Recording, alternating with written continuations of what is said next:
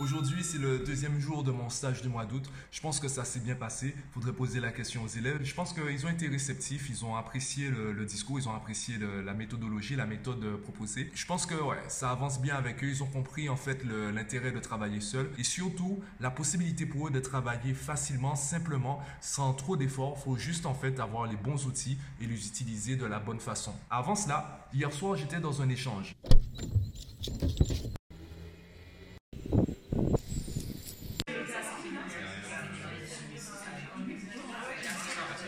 Que j'ai adoré avec le thème de, cet échange, puisque ce n'était ni une conférence euh, ni un séminaire, c'est qu'il fallait d'abord qu'on se mette d'accord sur les mots qui ont été employés. Et le problème des relations humaines, c'est qu'on utilise les mêmes mots, mais pas les mêmes définitions. Et c'est la même chose avec les notions immatérielles, les notions floues comme le respect, la fidélité. Ah oui, on a aussi parlé de l'amour, du bonheur. Est-ce qu'il faut être heureux avant d'envisager le bonheur à deux? Ou est-ce que c'est quelque chose qui se crée à deux? Sur une plage, apprécier le coucher de soleil, être en extase devant le coucher de soleil, une personne s'assied à côté de nous et elle apporte un truc. Et du coup, on se rend compte qu'en fait, c'est comme si la personne disait, ben, ce que tu vois là, un plafond de verre. Tu étais au septième ciel, ben, je vais te montrer le huitième ciel. Et c'est pour moi, c'est ça la différence entre être heureux seul et, euh, se suffire à soi-même. Évidemment, je te partage euh, mes interventions, puisque si tu veux savoir vraiment ce qui a été dit, si tu veux comprendre l'ensemble de l'échange, ben, il fallait être présent.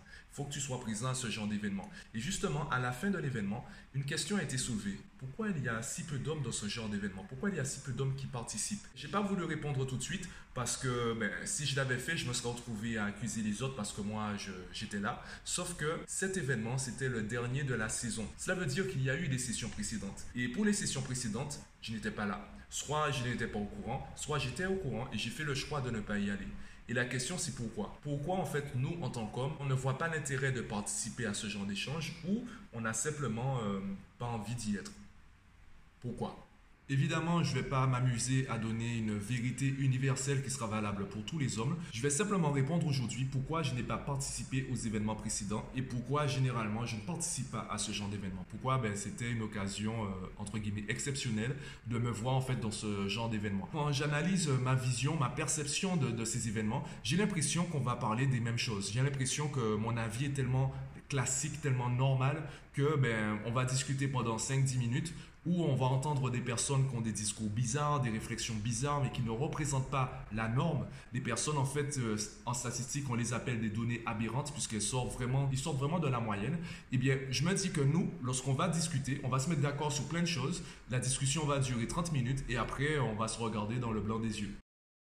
Et justement, ce n'est pas du tout ce qui s'est passé. Ce qui s'est passé, c'est qu'on a dû se mettre d'accord sur euh, des définitions, on a dû se mettre d'accord sur certaines perceptions, on a pris en compte l'opinion des autres, on était d'accord sur certaines choses, en désaccord sur d'autres. Donc, on, a vraiment grandi à travers cet échange. Et mon problème, ou du moins la raison qui fait que je suis souvent absent, c'est que lorsque je vois le thème et que j'ignore en fait qui sera présent, je me dis qu'on va se mettre d'accord ou que euh, je vais entendre des choses qui me sont trop bizarres, j'aurais pas envie d'y répondre, j'aurais l'impression de perdre mon temps. Ce qui n'a pas du tout été le cas.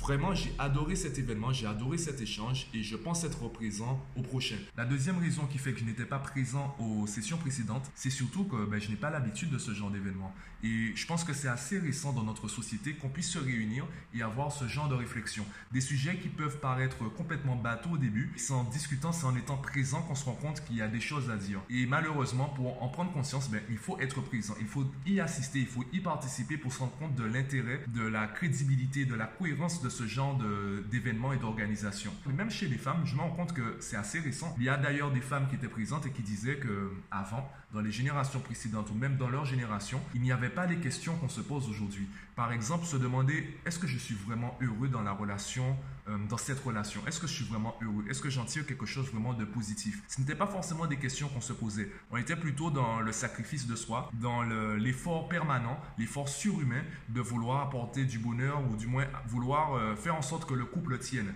Le couple était beaucoup plus important que l'individu. Et du coup, se réunir pour en parler, je dirais pas que ça fait peur. Je dirais que c'est nouveau.